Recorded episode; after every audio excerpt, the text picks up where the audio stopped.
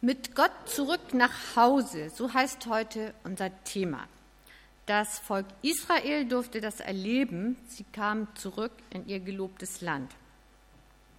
Nach Hause kommen ist wunderschön. Sei es nach einem langen Arbeitstag, nach einer Dienstreise, nach einem Spaziergang und sogar nach einer Urlaubsreise ist es toll, wieder nach Hause zu kommen. Daheim ist es einfach am schönsten. Und je länger die Abwesenheit gedauert hat, umso schöner ist es dann auch wieder nach Hause anzukommen. Hier kennt man sich aus, hier sind die Begebenheiten vertraut, liebe Menschen um, um, um einen herum, einfach herrlich. Eine Journalistin namens Anna hat formuliert, warum es zu Hause einfach besser ist. In manchen Dingen hat sie mir einfach aus dem Herzen gesprochen. Brot besteht hier nicht ausschließlich aus süßlichem, hellen und weichen Hefeteig und wird auch für Menschen gebacken, die noch alle Zähne haben. Frisches Obst und Gemüse ist nicht dreimal so teuer wie Fertignahrung und Äpfel schmecken in der Regel auch nach Äpfel. Kaffee gibt es in Tassen statt in Styroporbechern. Das Wasser aus dem Wasserhahn ist überall trinkbar, schmeckt selbst in Großstädten annehmbar und ist nicht geklort. Es gibt auch Wasser mit Kohlensäure. Aber am allerbesten, fast alle Getränke gibt es auch in Mehrwegflaschen. Klopapier ist hier deutlich dicker als ein Hauch von Zellulose. In der Regel nicht durchscheinend und man muss sich nicht mehrere hundert Meter davon um die Hand wickeln, wenn man es benutzen will. Man kann Klopapier auch ins Klo schmeißen, ohne Angst zu haben zu müssen, dass man damit die Rohre verstopft, das gesamte Abwassersystem lahmlegt oder das Bad unter Wasser setzt. Häuser sind massiv gebaut und isoliert und bestehen nicht alleine aus Sperrholzplatten.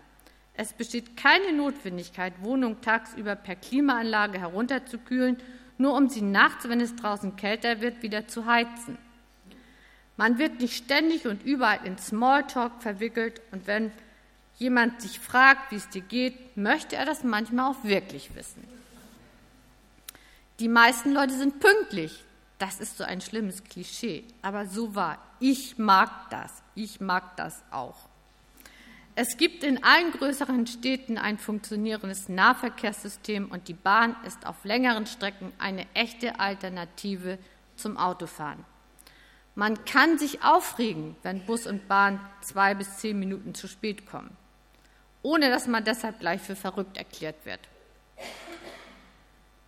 Man wird nicht komisch angeschaut, wenn man mit Bargeld bezahlen möchte, aber es ist auch okay, die EC-Karte zu zücken. Und Preise sind immer inklusiv der Mehrwertsteuer ausgewiesen und es kommen an der Kasse keine weiteren Gebühren hinzu. Es gibt vier Jahreszeiten und Regen. Ich liebe Regen. Und zuletzt, niemand schafft es, so schön miesepetrig zu schauen wie ein Deutscher an einem regnerischen Novembertag und das, obwohl es hier doch eigentlich so schön ist. Nach Hause kommen. Was bedeutet das? Wir werden in der Predigt mehr über das Volk Israel hören.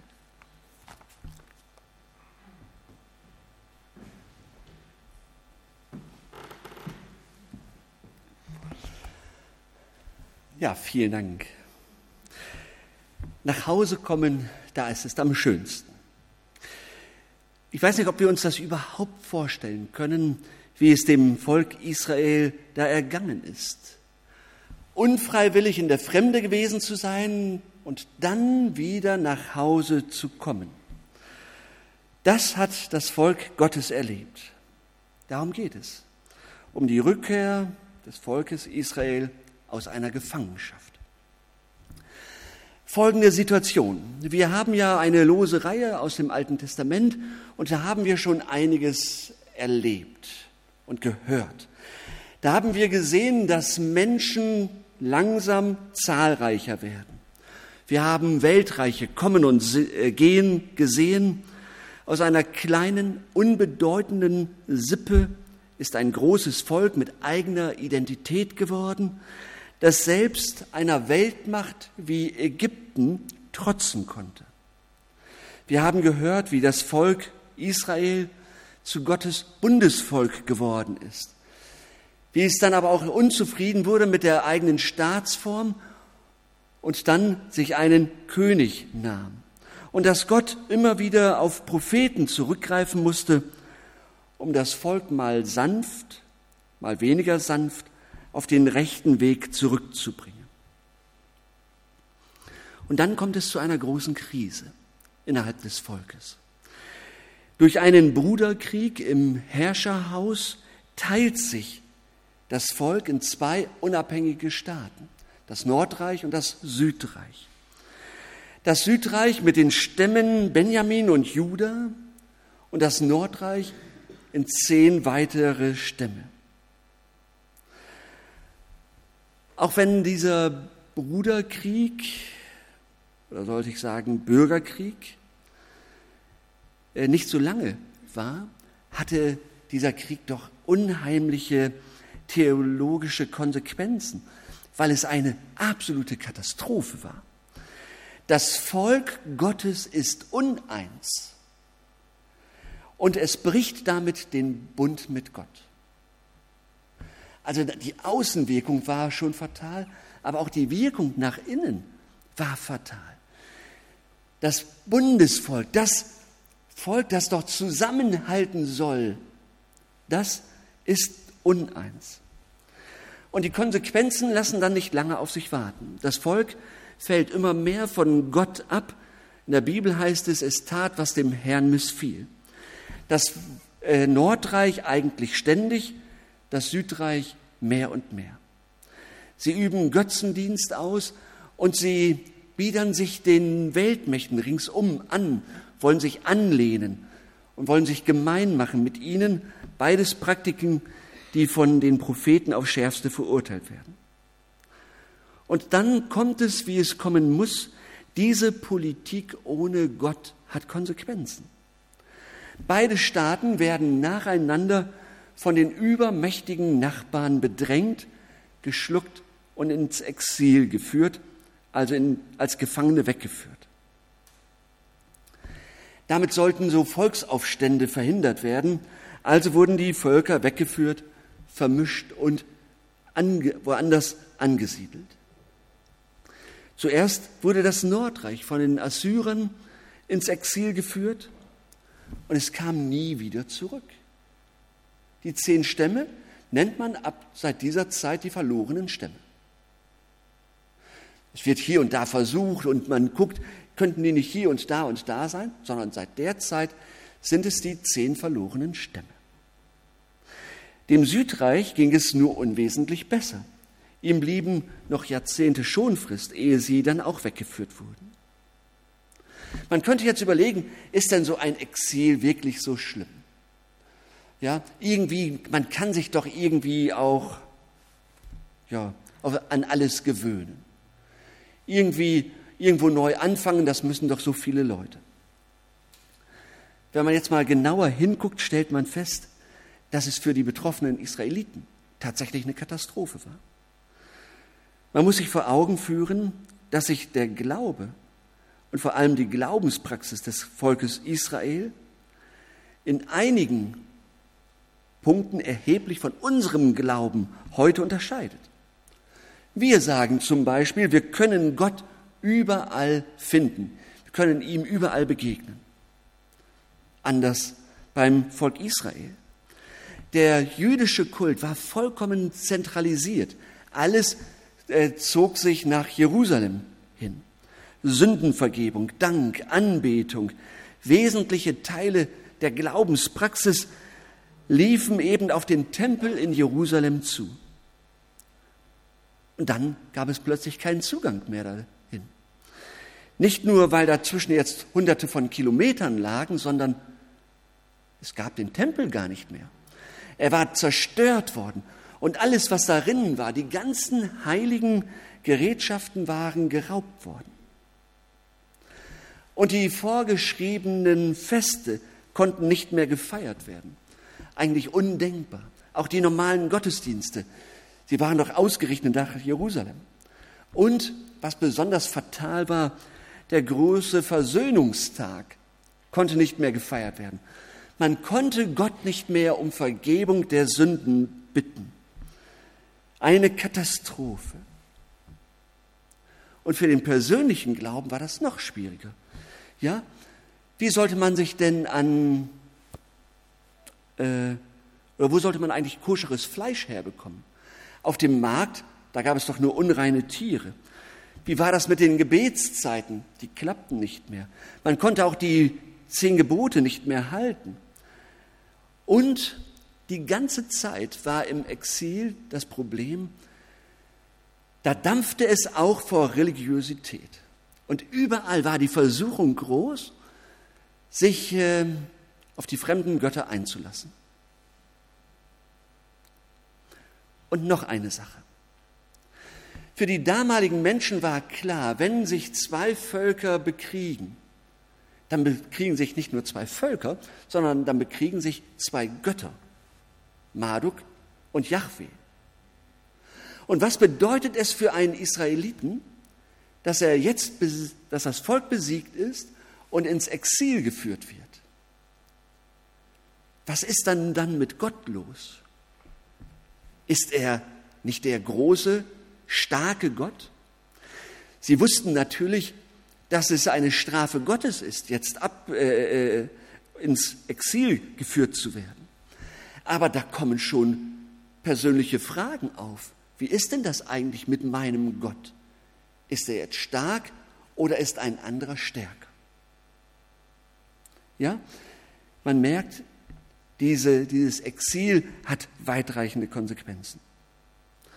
Und ich frage mich, ob wir solche Fragen vielleicht auch kennen, ob es Parallelen gibt. Nun leben wir nicht in der Verbannung. Wir haben als Christen in Deutschland noch unheimliche Freiheiten, haben teilweise aber ein anderes Wertesystem als unsere Gesellschaft. Und ich nehme wahr, nicht nur bei anderen, sondern auch bei mir, dass ich mich schnell darauf einlasse, was unsere Gesellschaft vorgibt, was unsere Gesellschaft macht und für richtig hält. Und ich sage dann oftmals gleich, schnell Ja dazu, weil ich nicht überall anecken möchte.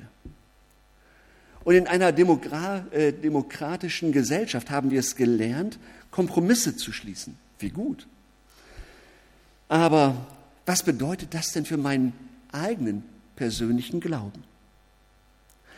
Kann ich denn überall mitmachen, was andere auch machen? Welche Bedeutung hat Gottes Wort und sein Wille für mich und mein kleines Leben? Gehe ich vielleicht den Weg des geringsten Widerstandes? Lebe ich erkennbar als Christ? In der Bibelstunde, da lesen wir zurzeit so von der Gemeinde in Ephesus und in Kolosse, und da hören wir, dass diese Christen in, der, in den Gemeinden ganz bewusst in äh, ethischen und politischen Fragen ganz bewusst nach dem Willen Gottes leben, auch wenn sie anecken. Ganz bewusst. Und darin sind sie Christen in den Gemeinden eine Anfrage an ihren Glauben. Nämlich die Frage, will ich überhaupt erkennbar als Christ leben? Oder, oder habe ich mich schon so eingerichtet, dass ich gar nicht mehr unterscheidbar bin? Und was heißt dann Christ sein? Was heißt es dann, zu Jesus zu gehören?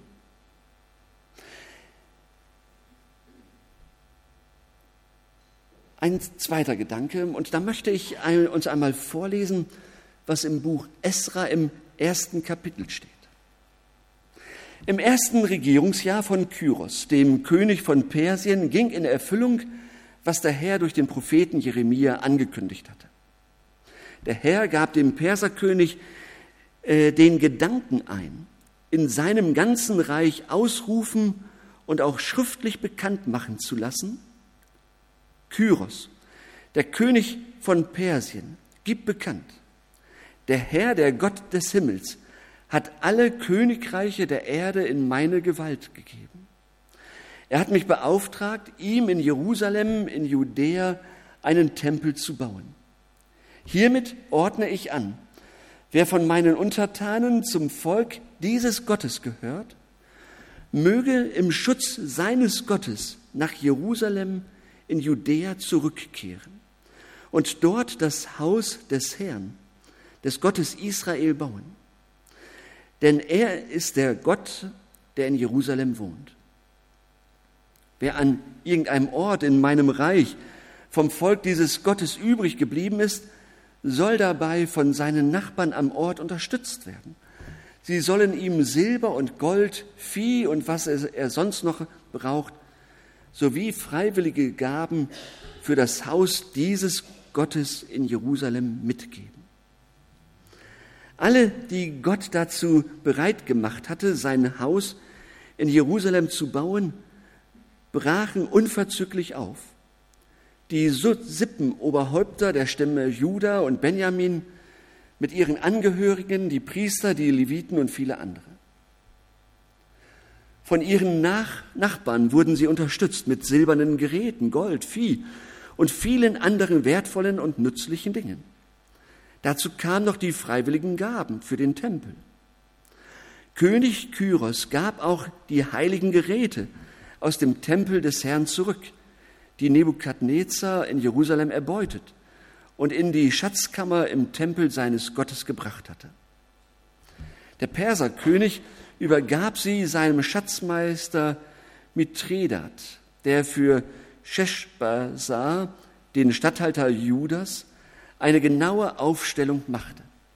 Das Verzeichnis erwähnt unter anderem 300 goldene Becken und 1029 silberne Becken, 30 goldene Becher, 410 silberne Becher, 1000 andere Geräte.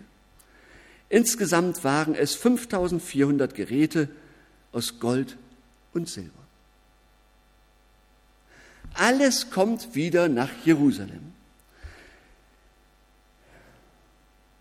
Was wir hier lesen, ist das sogenannte oder der sogenannte Kyros-Edikt. Es stellt in meinen Augen eigentlich die größte Sensation im Altertum dar. Die größte Sensation.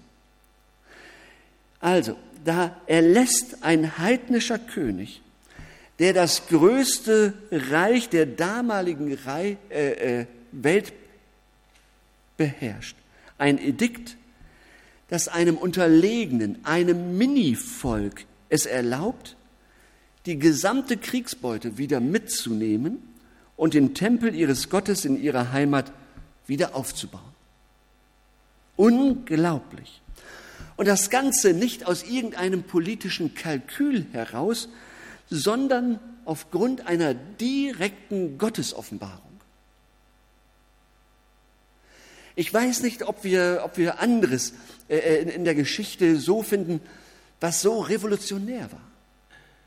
Ja, dass ein heidnischer König von Gott so benutzt wird, dass er all das aufgibt, was er auch Mühe gekostet hat, damit das Volk Israel wieder zurückkehren kann, um in den Tempel zu kommen, damit Gott gelobt wird. Und die Juden hörten vor allem das eine Wort, das Haus des Herrn bauen. Das klingt sofort nach dieser glorreichen Dynastie von David und Salomo. An die Zeit wird man erinnert, als alles in Ordnung war, als es Frieden und Wohlstand gab. Das soll wieder hergestellt werden. Und anders als der Pharao damals in Ägypten, äh, überlegt sich Kyros das nicht doch nochmal, sondern er setzt seinen Plan um. Und es ist historisch belegt, dass der Tempel in Jerusalem im Zuge dieses Erlasses wieder aufgebaut wurde. Kyros hält sein Wort. Der Eindruck, den er durch die Ansprachen des lebendigen Gottes hatte, muss so stark und umfassend gewesen sein, dass er nicht anders kann. Das Exil ist beendet. Der Weg ist frei nach Hause, wo jetzt auch Gott wieder wohnt und angebetet werden kann. Ziemlich genau 70 Jahre nach der Wegführung ist das Volk wieder zu Hause. Genau wie Gott es durch den Propheten Jeremia vorhergesagt hat. Gott hält sein Wort. Gott ist treu. Und die Israeliten konnten den Kult und ihre persönliche Frömmigkeit wieder leben. Ja, sie konnten die Gesetze halten. Und Gott erwies sich immer als der Zuverlässige. Er hat dafür gesorgt, dass sein Volk wieder nach Hause kam. Ich finde das unglaublich stark. Frage mich aber, was hat denn das mit uns zu tun? Also, nach Hause kommen, hm, wir fühlen uns wohl in Barmstedt. Was haben wir denn noch mehr zu erwarten? Wir müssen es wahrscheinlich übertragen. In der letzten Predigt, da habe ich etwas zu Josia gesagt, einem König, der auf der Suche war. Und er hat vier Jahre ge darum gerungen, ähm, wo er mit seinem Leben hin möchte. Und er hat festgestellt, nach diesen vier Jahren, ich möchte zu dem lebendigen Gott kommen. Ich möchte bei Gott zu Hause sein. Und wahrscheinlich werden wir es so deuten können, dass wir Menschen auch innerlich nach Hause kommen sollen. Bei Josia hat das alles verändert. Sein Inneres, aber auch das Äußere seines Volkes. Und auch als Christen reden wir von Zuhause und von Heimat. Wir kennen auch diese Sehnsucht, ganz nah bei Gott zu sein, aber auch die Zeiten, in denen es schwer ist im Glauben. Und dann bringt uns Paulus auf eine Spur und er gibt uns einen Gedanken mit. Er sagt, dass wir als Christen ein Bürgerrecht im Himmel haben. Das heißt eine Heimat im Himmel. Und wer zu Jesus gehört, gehört rechtlich gesehen nicht mehr hier auf diese Erde, sondern äh, oben, ich sage jetzt mal oben in den Himmel, zu Gott. Wir gehören dahin, wo Jesus ist. Wir sind eingeschrieben in das Buch des Lebens. Da ist unser Bürgerrecht, sogar unser Heimatrecht, das Bürgerrecht im Himmel. Dabei ist der Himmel nicht nur unsere Zukunft, sondern auch unsere Herkunft. Da hat Gott beschlossen, dass wir leben sollen. Kein Mensch auf dieser Welt lebt, äh, ohne dass Gott beschlossen hat, dass er lebt. Ohne ihn beginnt kein Mensch das Leben. Dort in der unbegrenzten Ewigkeit sind wir zu Hause. Da kommen wir her und da gehen wir wieder hin. Und diese Heimat im Himmel geht über alles hinaus, was wir uns vorstellen können. Später werden wir einmal das sehen, was das bedeutet, ganz und gar Mitbürger Jesu zu sein und ihm gleich. Und das mag jetzt alles sehr weltfremd klingen, später mal, da. Aber es ermutigt zu einer mutigen Hinwendung zu all den Problemen, die uns beschäftigen. Wir wissen, dass es in dieser Welt nicht letztlich keine letzte Verlässlichkeit gibt. Wir leben im Vorläufigen. Aber wir leben eben nicht hoffnungslos und tatenlos, sondern wir bewähren unser himmlisches Bürgerrecht hier auf der Erde. Denn wir sind frei. Wir sind durch die Gemeinschaft mit dem auferstandenen Jesus nicht mehr auf die Grenzen fixiert, die uns Sicherheiten vorgaukeln. Als, als Christen sind wir nicht richtig zu Hause in dieser Welt. Wir sind unterwegs in die Ewigkeit. Aber wir haben die Aufgabe, unsere Gesellschaft in aller Vorläufigkeit menschlich zu gestalten. Und es mag paradox klingen, aber das himmlische Bürgerrecht verweist uns auf diese Erde, um hier den Glauben an Jesus und sein Reich zu bewähren das Reich des Friedens, der Gerechtigkeit und der Liebe. Dafür sind wir seine Zeugen. Unsere Umgebung mögen wir man, unserer, unserer Umgebung mögen wir manchmal fremd erscheinen. Vielleicht fühlen wir uns auch manchmal fremd. Ja, wenn wir uns fragen, können wir das Ganze noch vereinbaren mit dem, was wir sind, nämlich Christen, was so in dieser Welt passiert? Ich möchte sagen, es bleibt für Christen stets ein Rest an Heimatlosigkeit in dieser Welt. Und ich finde das gut so, weil, weil es darauf verweist, dass wir die letzte Gewissheit, die letzte Heimat erst bei Gott in der Ewigkeit haben werden. Aber noch sind wir hier, herausgefordert von vielen Ansprüchen. Sie lassen sich bewältigen, weil sie eben nicht das Entscheidende sind. Der Blick aus der Perspektive der Ewigkeit rückt die Maßstäbe dann zurecht. Wer sich darauf verlässt, dass das Bürgerrecht im Himmel niemals gekündigt werden kann, ist stark genug, hier und heute ans Werk zu gehen. Menschen in dieses Reich und zu diesem Herrn einzuladen. Menschen zu helfen, die auf der Suche sind nach Heimat, geistlich und innerweltlich. Wo sind wir also zu Hause?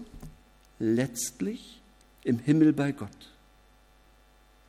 Obwohl wir so gerne hier doch leben.